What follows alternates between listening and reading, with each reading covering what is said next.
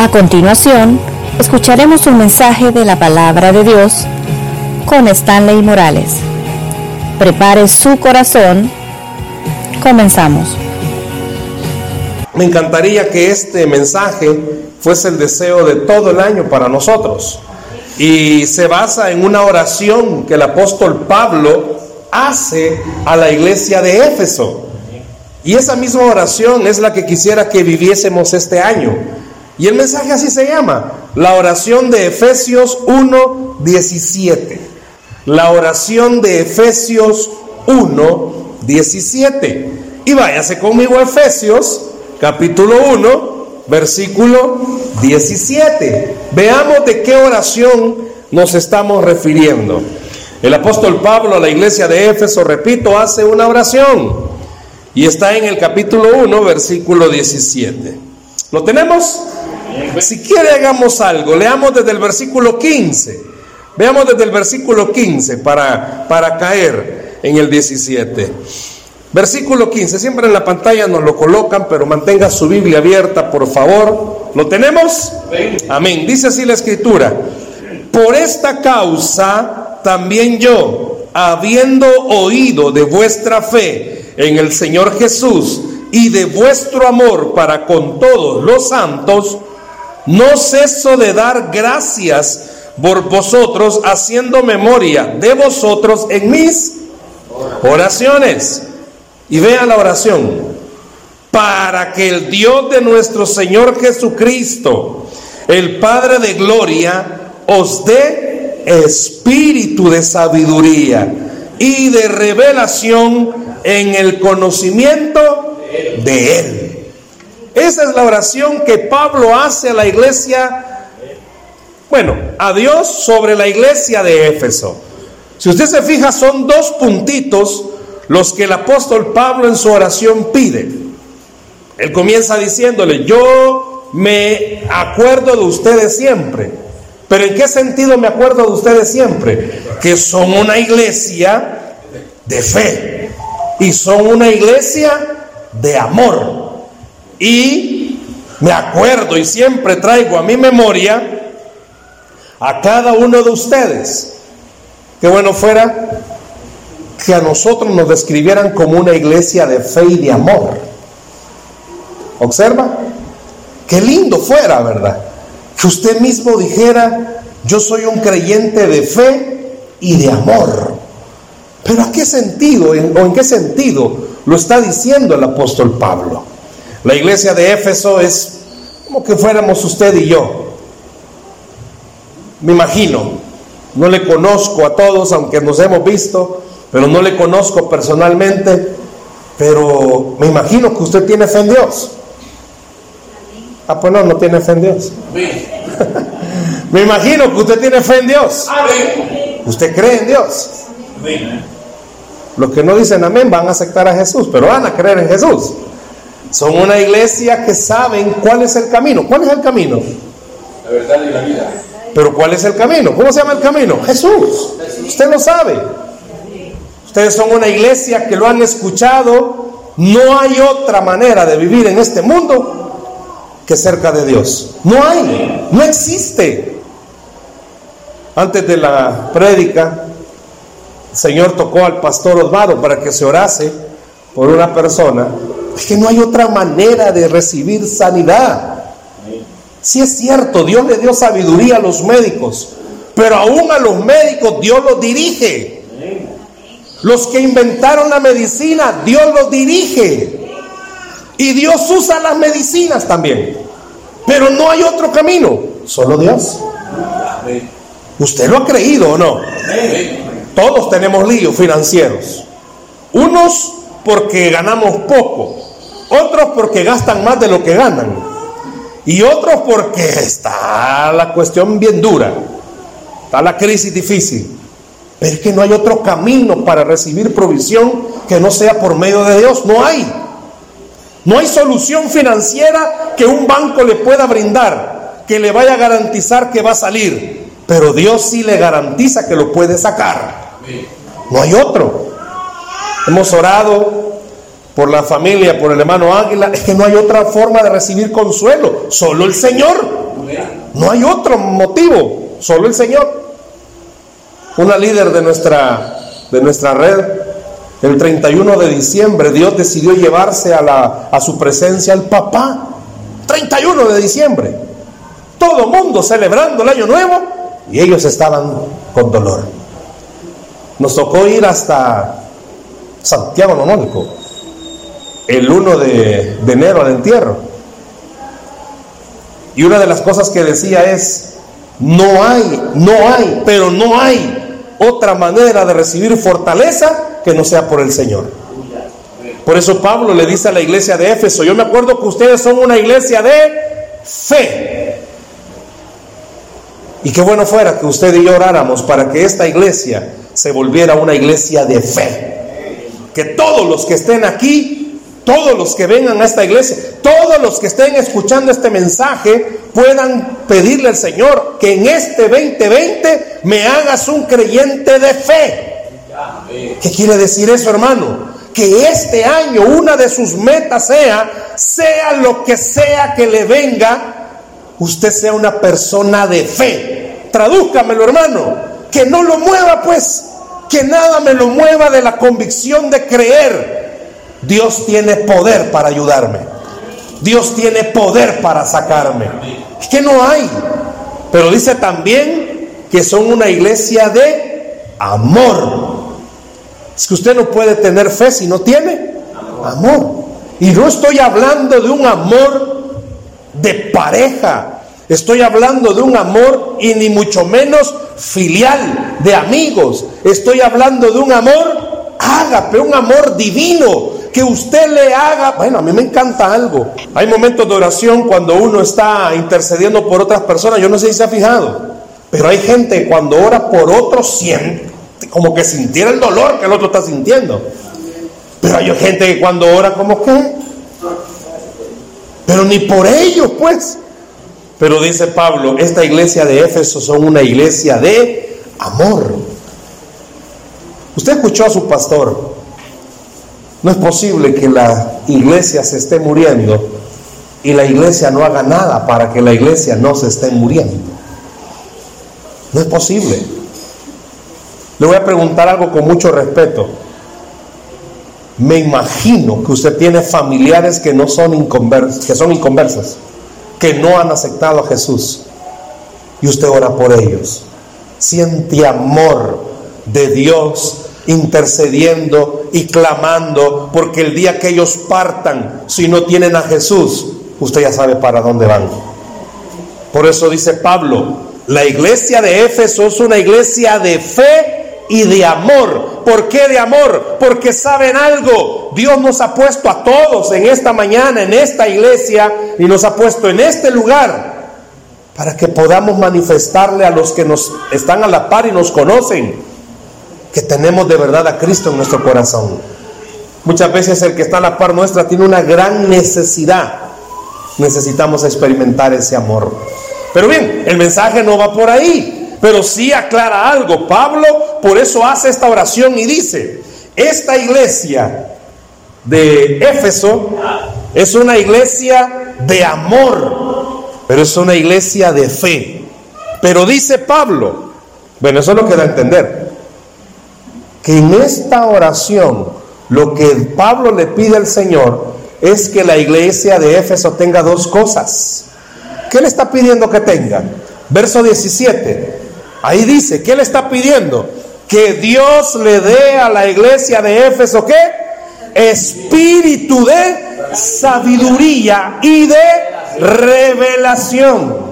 En un devocional, ya el año pasado, estaba leyendo nuevamente la Biblia. A veces tengo el hábito, en mis tiempos devocionales, no siempre yo soy una persona que le soy honesto, a mí la monotonía no, me, no va conmigo, no me furula, no funciona conmigo. Que voy a hacer lo mismo siempre, no, no, conmigo no va eso. Entonces en mis devocionales hay un tiempo que hago una cosa y otro tiempo que hago otra cosa. Y el año pasado estaba releyendo otra vez la Biblia y comencé desde Génesis. Pero caía, hay un, eh, hay un pasaje en Éxodo, cuando caía, hay un pasaje en Éxodo, ya lo voy a llevar ahí para que lo veamos hay un pasaje en Éxodo que llamó la atención mi mente, porque decía, estas mismas palabras, espíritu de sabiduría. Y yo dije, ¿qué es eso de espíritu de sabiduría? Porque dice que a uno Dios le dio espíritu de sabiduría. ¿Y qué es eso de espíritu de sabiduría? Pero quedó ahí. Tengo el hábito que en mis devocionales, cuando hay versículos que me resaltan más, tengo una libretita donde los anoto.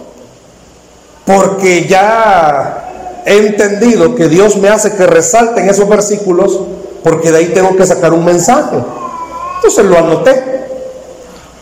Y orando para acá, para el primer mensaje de acá, Dios me llevó a esa libreta y me dijo predicar el espíritu de sabiduría. Y yo, en camisa de once varas me he metido.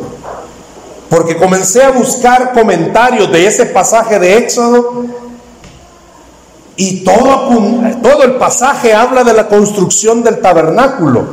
Dije, Señor, querrá decirle a la iglesia que van a construir su propio templo. Eso fue lo primero que vino a mi mente. Yo dije, Padre, vas a hablarles de que van a construir su templo. Pero viendo un comentario, ¡pum! Me salta Efesios. Ah, no. Por aquí era donde quería que nos fuéramos. ¿En qué sentido? El apóstol Pablo ya había oído hablar acerca de este espíritu de sabiduría. ¿Qué se le viene a la mente a usted cuando oye la palabra espíritu de sabiduría? Si usted se va a buscar a un diccionario qué significa esta palabra sabiduría, dice lo siguiente, que sabiduría es el conjunto de conocimientos amplios y profundos que se adquieren mediante el estudio o la experiencia. Y hoy su pastor estaba diciendo algo que cuando lo estaba escuchando, decía, Señor, precisamente de eso es lo que vamos a hablar en el mensaje.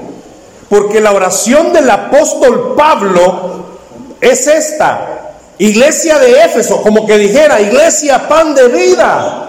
Ustedes son una iglesia de fe y de amor. Pero yo le pido a Dios que crezcan en un conocimiento de Dios. Que tengan un espíritu de sabiduría y de revelación.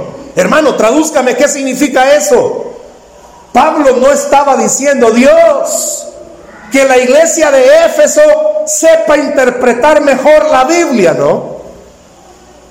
Dios, que la iglesia de Éfeso sepa leer mejor la Biblia, ¿no?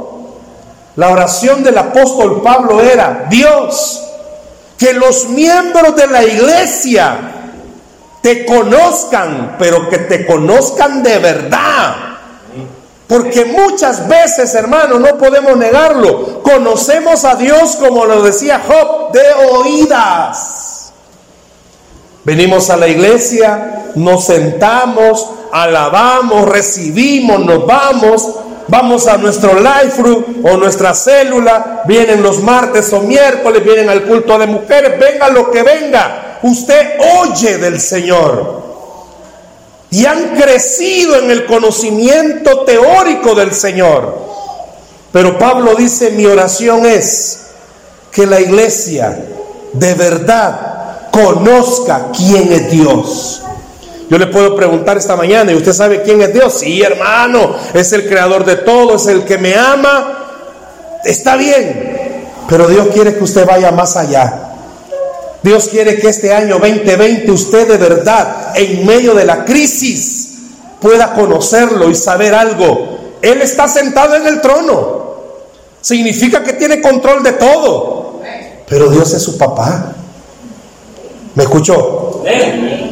Dios es mi papá. Y a mí me impactó cuando Dios me, me ministraba con esto. Dios es mi papá. Hermanos, los que somos papás, ¿Qué no haría usted por sus hijos?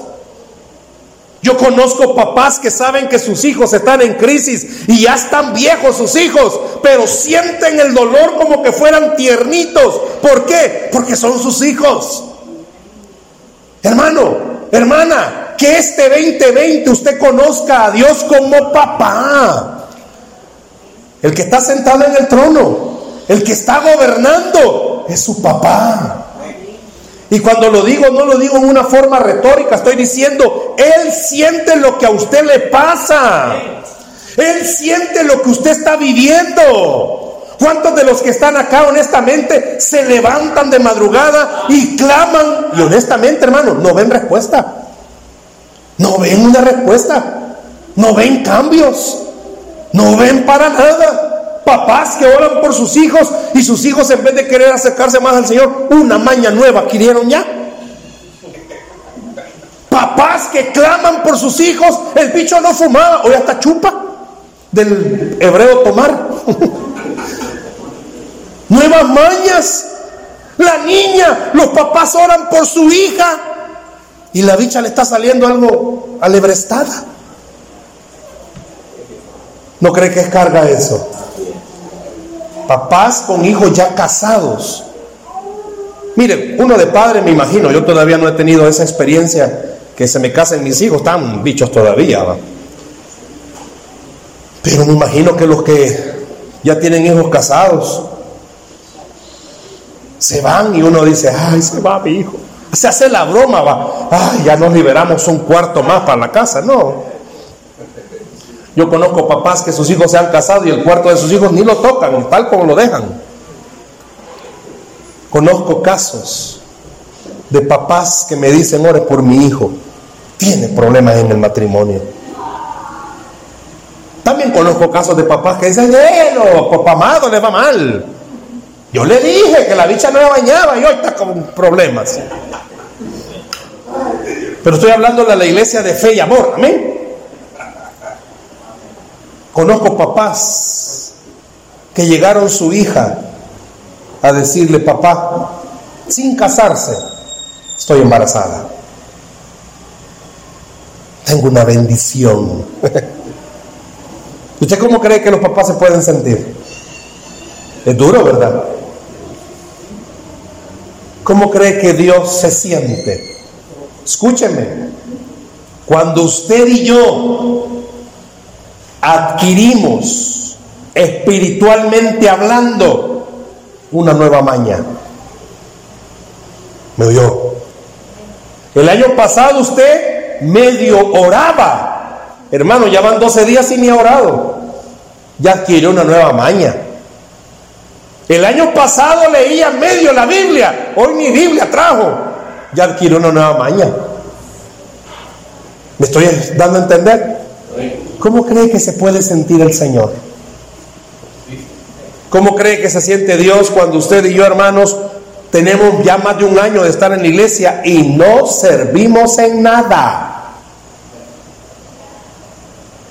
¿Cómo cree que se puede sentir el Señor? ¿Cómo cree que Dios se siente cuando usted, un buen cristiano, una buena cristiana, sirve en su casa, sirve en su trabajo, sirve en la iglesia y económicamente está quebrado, ¿cómo cree que Dios se puede sentir?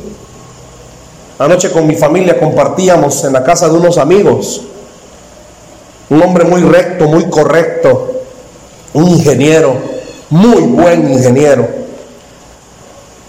eh, operaciones, él, eh, él era el gerente de mantenimiento de X hotel por ahí. Comenzó a trabajar a mí me impactó un testimonio que él me daba ayer. Ese hotel tiene unos pozos, pues lógico, la cantidad de agua. Y llegó un momento en el que ese pozo se arruinó la bomba que les facilitaba el agua.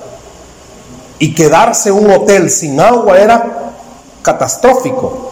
Y Anda brillaba por su ausencia en el suministro del agua. Eso no pasa aquí, eso solo allá pasa. Y me impactaba este testimonio, ya va hermana, me impactaba este testimonio.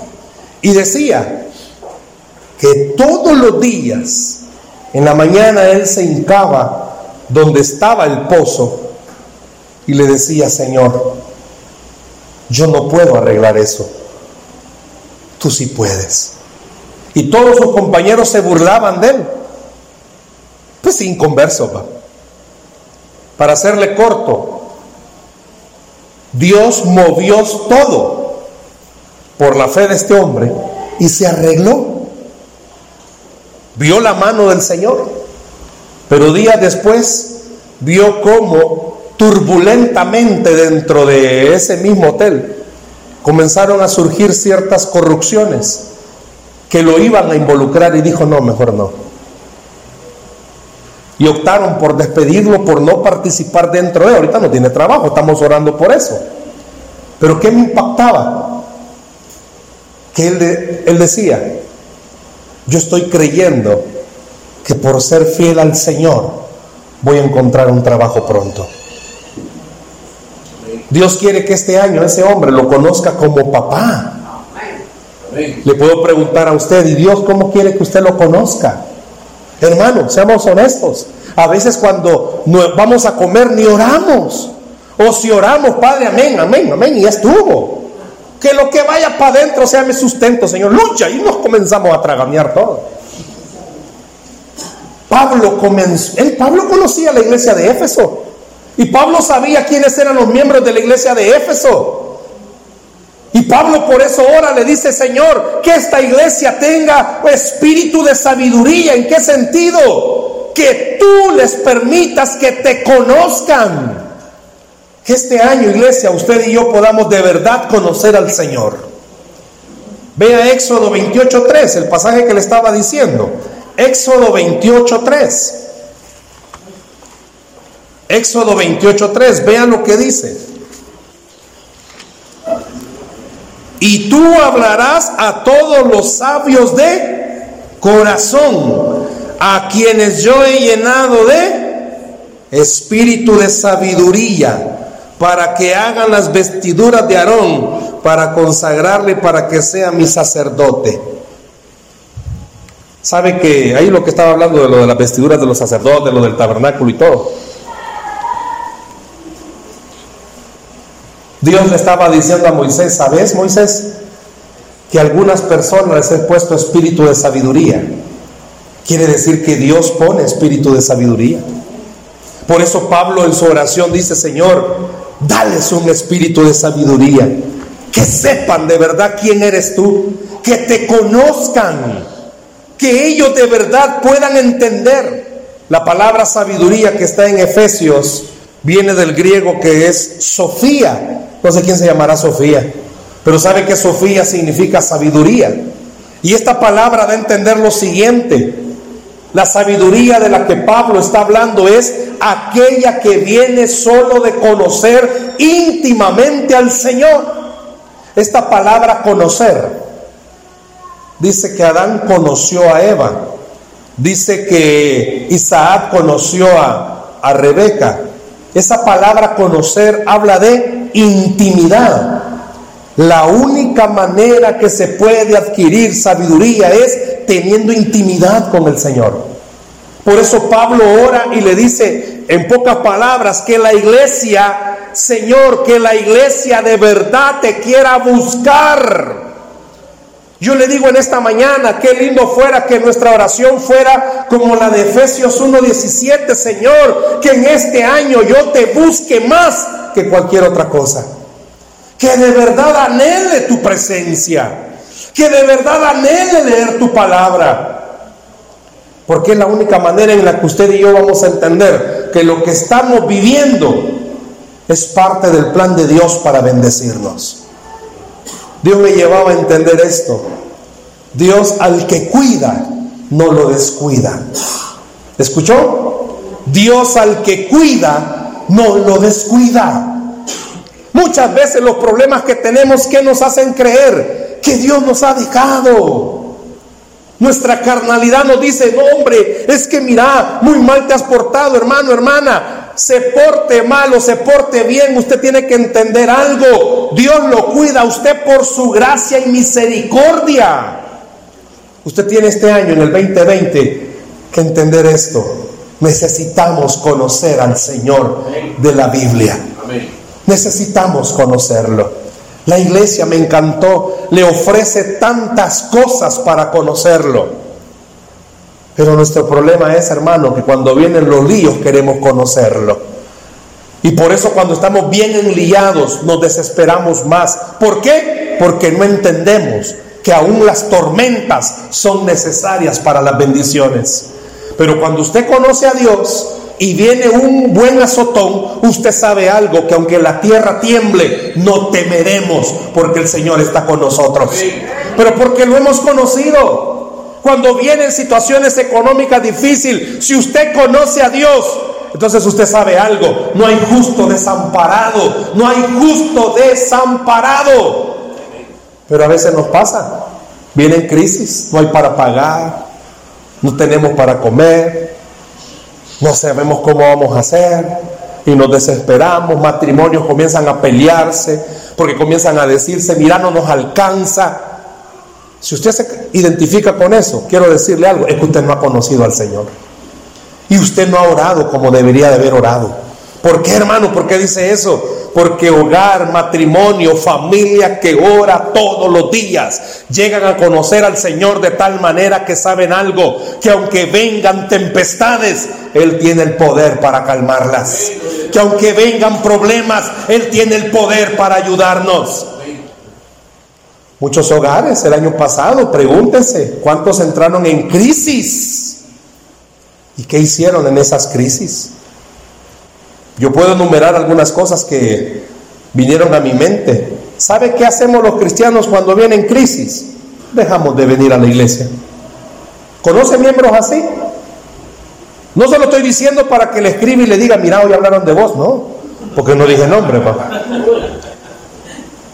¿Sabe qué hacen matrimonios cuando entran en crisis? Duermen separados.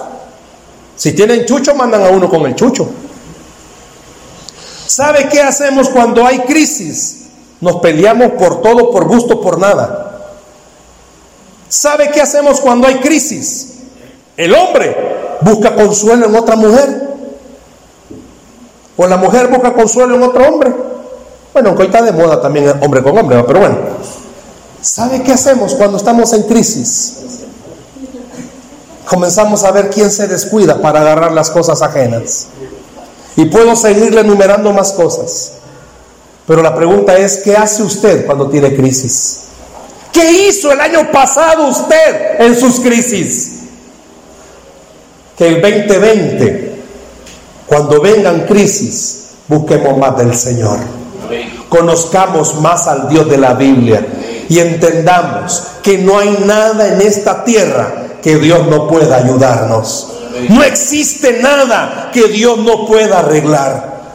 Repito, conozco papás que tienen hijos metidos en vicios. Y ellos han entendido algo, no es el regaño y no es el garrotazo el que lo va a sacar, es la oración al Padre Celestial que lo puede liberar. ¿Cómo va a conocer usted al Señor este año? Pablo en su oración dice, Señor, que esta iglesia este 2020, dale ese espíritu de sabiduría.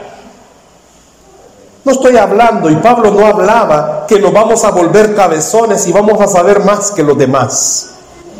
Porque hay cristianos que leen, leen, leen y leen y saben mucho. Como decía el pastor Osmaro, aplican poco. No, Pablo no estaba diciendo eso. Pablo estaba diciendo que en lo poquito que te conozcan, sepan que tú eres bueno y para siempre es tu misericordia. Que en lo poquito que sepan de usted de Dios, usted sepa esto. Dios es bueno y para siempre es su misericordia. Que en este 2020 usted le diga, antes de entrar en la desesperación carnal, usted se meta a buscar al Señor en una forma desesperada. Que usted entienda, hermano, mi casa, mi casa no se arregla como el hombre me dice que se arregla. Mi casa se arregla como dice la Biblia que se arregla, doblando rodillas y buscando el rostro del Todopoderoso. Esa es la manera. Le un aplauso de al Señor, por favor. Le dije, cuando Dios cuida, no descuida. Pero a veces, hermanos, entramos en desesperación y lo entiendo, porque somos humanos. Lo comprendo. Tengo un amigo que lastimosamente, él ama al Señor, Lo ama porque ha conocido al Dios de la Biblia. Pero lastimosamente ha dejado que las crisis lo hagan desesperadamente hacer cosas de humanos. Tuvo su problema en diciembre y en vez de buscar al Señor buscó el jarabe. Se enjarabió. Cualquiera de ustedes o de nosotros pudiéramos decir, qué bárbaro, qué hombre de poca fe, este nunca fue cristiano. Conozca al Dios de la Biblia. Dios nunca le va a decir eso a usted cuando usted ha fallado. Conozca al Dios de la Biblia. Dios nunca va a decirle a alguien que metió las patas, qué desgraciado sopo. No, con amor eterno te he amado. Conozca al Dios de la Biblia, hermanos. El Dios de la Biblia le manda a usted y me manda a mí. Por eso lo primero que dijo Pablo es, ustedes son una iglesia de fe y son una iglesia de amor. ¿Por qué? Porque han entendido algo. No hay ni uno justo, no hay ni uno bueno. Conozca al Dios de la Biblia. El Dios de la Biblia le enseña a usted que aún siendo malos, Dios nos ama de tal manera que entregó a su Hijo en la cruz del Calvario. ¿Qué le quiero decir? Que en este 2020, hermano, si usted sabe de personas que venían a esta iglesia y que de alguna manera patearon el alambre, ore para que Dios los traiga con lazos de amor. Pero ore para que usted conozca al Dios de la Biblia y usted no vaya a meter las patas en este año. No yo. Qué bueno fuera que en su oración sea, Señor, no le va a decir que no meta las patas, va, no. Que le permita conocerlo de tal manera que en el 2020 usted sepa algo, que aunque el diablo esté frente a mí, mayor es el que está con nosotros que el que está en el mundo. Conozca a ese Dios en este 2020. Hermanos, ¿cuántos el año pasado? Honestamente, vaya, contéstese usted solo. ¿Cuántos el año pasado, hermano, se resintieron con alguien? ¿Se molestaron con alguien? y dejaron que esa molestia se volviera a rencor, amargura. ¿Cuántos en el 2020 le dieron, hermano, un centímetro al diablo de ventaja? A veces es triste, ¿verdad? Cuando está en una reunión y se siente la presencia no de Dios, sino que del diablo. Porque a veces pasa. Me ha sucedido estar en reuniones en la iglesia, hermanos. Tenemos algunos líderes y este no le habla a este. Y este es amigo de este y tampoco le habla a este, porque es una calentura ajena a este, va. ¿Cuántos el 2020 les pasó eso, hermano? Perdón, el año pasado. Que en este 2020 usted pueda orar y pueda decirle, Señor, que yo te conozca a ti. Que yo pueda entender quiénes estamos en la iglesia los necesitados de Cristo. Es más, yo siempre he tenido la idea que las iglesias, todas las iglesias, afuera debería de decir iglesia, pero entre paréntesis debería de decir hospital. Porque solo enfermos venimos, hermanos. ¿Me escuchó eso? Solo enfermos venimos. Yo le pudiera preguntar esta mañana, ¿y usted de qué está enfermo? ¿Sabe que hay miembros que están enfermos de envidia? Ven que el hermano cambia carro. Mm, este del cartel de los flores ha de ser, perdón, de los Z ha de ser. Perdón, es el nuevo cartel. no, pues sí, por eso me, arrepentí, porque ahí vi a la jefa, ahí está ya. En el, en el calor de los narcos, ahí está la patrona.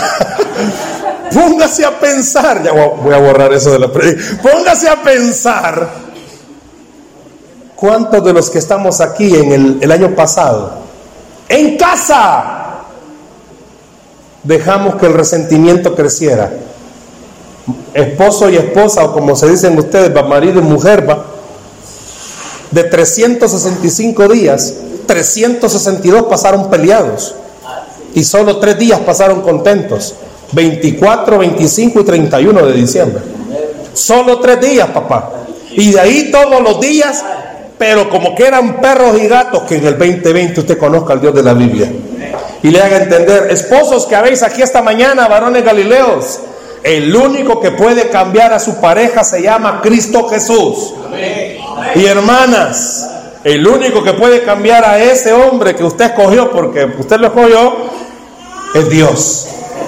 El único que puede cambiárselo. Ay, es que usted no sabe del mal que padece mi marido. Quizás yo no. Pero el que está en el trono, que es su papá, sí lo sabe. Hace años yo le dije a una hermana, porque el, esposo tenía un problema. Bueno, no sé si era, si es problema. Él decía que era enfermedad. Cada cierto tiempo tenía que tener una novia, el esposo. Tenía ese problema, enfermedad o problema. Pedía perdón y a los meses ya sabía que venía otra. Hasta que un día le dije a la esposa, ah, porque la esposa bien seria, a este lo dejo, pero muerto.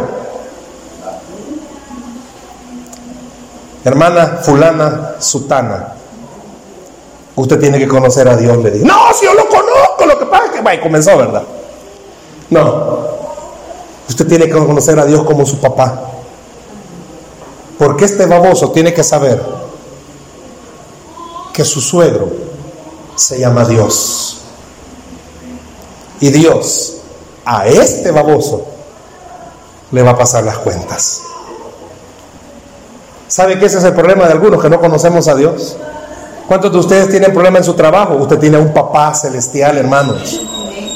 A veces los compañeros de trabajo que tenemos están bien ensatanados y nos enojamos y nos peleamos y queremos irnos. No, hombre, se nos olvida algo. ¿Quién es nuestro papá? Dios va a pelear por usted donde sea y contra quien sea. Tiene problemas con sus vecinos. Usted es hijo de Dios. Se le ha olvidado quién es su papá. Le dije a esta hermana, hermanita, usted tiene a su papá vivo, sí, pero a partir de ahora su papá es Dios. Conózcalo. ¿Por qué te jodido cuando quiera voltear a ver a otra mujer? Acuérdese, usted va a adoptar a Dios como su papá, le va a zampar, eh, del, del griego meter, le va a dar una pescosada a su marido cuando quiera ver para otro lado.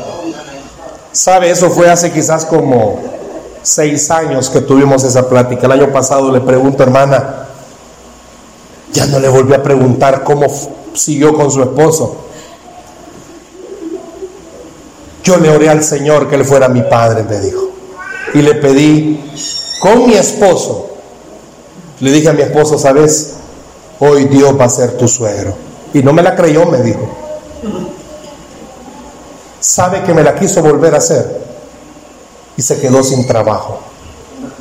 Le costó hallar trabajo.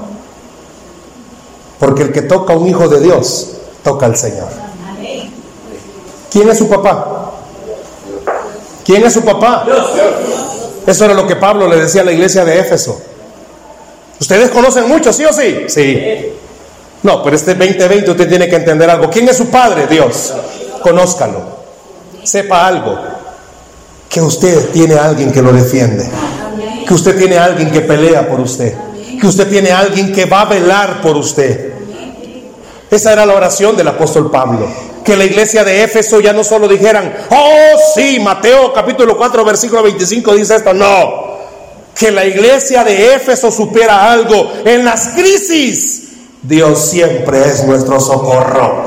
La tierra está temblando, la gente se está afligiendo, que hay terremoto en Puerto Rico, que va a haber no sé qué, que no.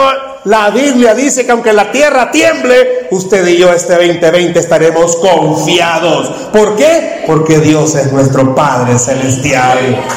Denle el aplauso al Señor, por favor. Muchos de los que estamos aquí esta mañana necesitamos conocer a Dios de otra manera ya no lo conozca solo como el Dios del domingo, el de la vigilia, el de la reunión, el del ayuno.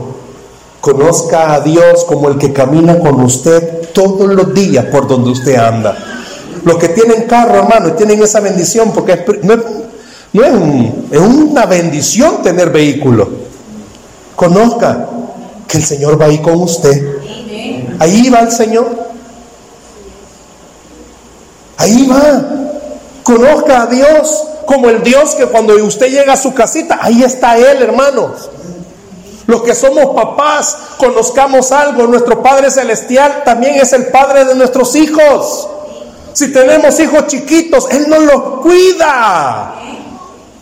Él está velando por nosotros.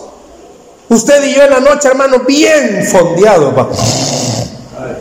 Conozca que su Padre está ahí velando por usted.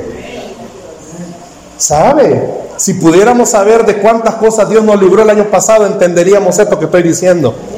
Por la calle que usted pasó, hermano, mataron a alguien, pero usted no lo mataron. ¡Ay, suerte! No. A usted Dios lo cuidó ese día. Yo quiero decirle algo. Que lo asalten, que choque, que se enferme. Aún diciendo esto también, que lo quiten del trabajo, no significa que Dios no sea su Padre. No. Si le pasa una de estas cosas este 2020, usted tiene que entender que aunque me pase todo eso, hay alguien que está cuidándome y ese se llama Jesús. Él me va a proveer si me asaltaron. Él me va a ayudar si choqué. Él me va a proteger si me quieren matar. Él va a hacer todas las cosas que usted crea que Él puede hacerlas. Por eso Pablo en su oración le dice, Señor, que esta iglesia de verdad te conozca. Pero ¿cómo puede conocer al Señor? Escúcheme. Si usted viene a la iglesia de vez en cuando, no se congrega constantemente. Yo no he visto que en el horario diga que los cultos son cada 15 días o una vez al mes. Hay miembros, hermano, que Solo cuando hay comida vienen. Solo cuando hay comida. Y es de chato. Me encanta algo y quiero felicitar a su pastor. Iglesias que uno visita, veo esto. Toca el ministerio de alabanza y asentarse, papá. Porque la mayoría de iglesias toca el ministerio de alabanza y a vacilar van para allá. Pero mira, aquí adelante. Me encantó algo que usted dijo, siervo. ¿Cómo puedo pedirle a usted que haga algo si yo no siquiera lo hago? Los de alabanza, que quieren que cante. Chivo, cantemos con ellos. La próxima vez con amor le voy a decir esto. Que usted vea que un miembro de alabanza se salga, dígale, hermano, ya me hizo cantar, venga a recibir conmigo también. ¿Cómo quiere en este 2020 conocer al Señor si ni siquiera viene a la iglesia? Lo esperamos. ¿Cuándo hay vigilia? 31.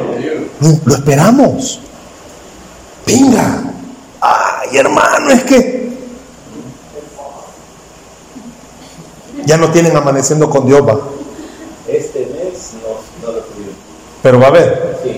Véngase amaneciendo con Dios. ¿A qué hora se acostó el 31 de diciembre, hermano? quiere decir que puede venir, hermano. ¿Cuántos de ustedes no van a ninguna célula? ¿Sabe qué esa era la oración de Pablo a la iglesia de Éfeso? Le digo algo, un paréntesis. A la iglesia siempre nos gusta mensajes donde dice, Señor, te va a bendecir este año. La camioneta de Francisco Flores será tuya. ¡Aleluya! Eso nos encanta. Pero mensajes como este que estoy predicando ahorita no muchas veces no gustan. Porque son mensajes donde Dios le dice a usted, ok, quieres que te dé, pero ¿qué me vas a dar a mí? A los alumnos del bíblico siempre les digo esto, jamás se pare en un púlpito si no está seguro que es Dios el que va a hablarle a la iglesia. ¿A usted le va a tocar dar algún mensaje este año? No haga por favor lo del Señor, revélame. No se vaya a San Google a buscar mensajes para hombres.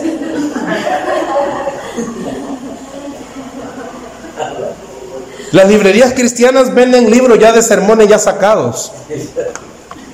Sí, así se llaman, bosquejos se llama, y usted puede comprarlos. Siempre a los alumnos del bíblico les digo, hermano, Pregúntele a Dios qué quieres hablarle a la iglesia. Que este 2020 usted de verdad le pregunte a Dios qué quieres hablarle a la iglesia. ¿Cuánto papá hay aquí esta mañana? Ya vamos 12 días, 11. Y en 11 días no ha reunido a su familia antes de dormir y han orado juntos. ¿Cómo quieren conocer a Dios si no lo buscamos? Hoy las tablets son las que cuidan a nuestros hijos, los celulares. Oh San Samsung, revélame San LG, San iPhone, revélame. Pablo en su oración era, Señor, que esta iglesia en el 2020 conozca que tú eres su Padre Celestial y sepan que tú eres bueno y para siempre es tu misericordia y entiendan que no hay justo desamparado ni su simiente que mendigue pan. Que crean que eres un Dios de maravillas. Que cuando venga la escasez puedan recordar, Jehová mi pastor, nada me faltará. Que cuando más atacados estén, aunque un ejército acampe contra mí, no temeré y yo podré vivir confiado. Yo no sé qué cosas van a pasar este 2020, pero sí puedo decirle algo. Hoy es mi primer mensaje acá. Yo quisiera que esta fuera nuestra oración todo el año. Señor, que este año yo te conozca pero te conozca como el Dios de la Biblia, ese Dios todopoderoso que aunque un ejército quiera levantarse en contra del Señor, Dios es más poderoso que cualquier ejército de esta tierra. Que estaba la bulla de Estados Unidos e Irán y la iglesia preocupada y de qué se aflige si usted tiene al Dios que está sentado en el trono y es su Padre celestial. Que este 2020 usted de verdad, hermano, los que son padres y tienen hijos descarriados por alguna razón, ore que mi hija te conozca este año. Los que tienen hijos que no quieren venir a la iglesia, ore. Hermano, mire, por más empujones y agarrotazos que lo traiga, más emberrinchado va a estar y ya no va a querer amar al Señor. Pero ¿sabe qué lo va a hacer amar al Señor? La oración que usted haga. No deje de orar por ellos, pero de verdad, ore por sus hijos.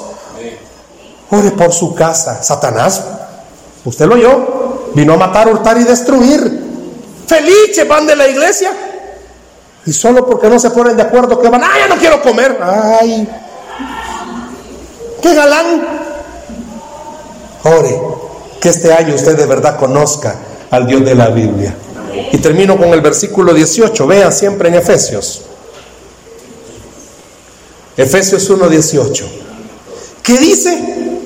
Alumbrando los ojos de vuestro entendimiento, para que sepáis cuál es la esperanza a que Él os ha llamado y cuál es la riqueza de la gloria de su herencia en los santos. Abra los ojos este año. Abra los ojos. Quizás materialmente le hacen falta cosas, quizás. Abra los ojos. Si usted tiene a Dios, lo tiene todo. Abra los ojos sepa quién es su papá. Abra los ojos. Que este año usted, en vez de ver el problema, siempre vea al Señor que está sentado en el trono. Abra los ojos. No vea la enfermedad, vea al Dios de sanidad. No vea la situación. ¿Y qué vamos a hacer? No sé usted y yo, no hacemos nada, hermanos. Pero el que está sentado en el trono, que es nuestro Padre, Él sí puede hacer todas las cosas.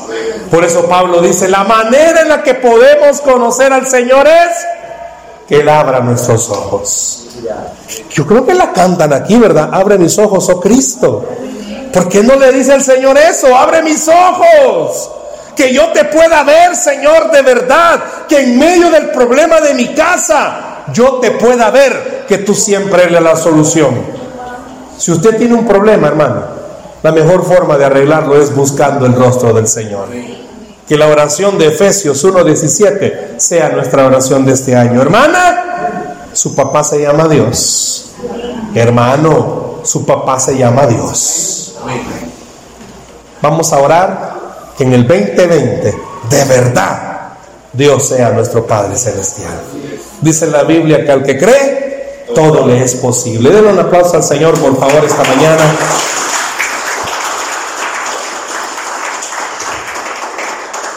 Yo quiero pedirle que así como está, cierre sus ojos, por favor.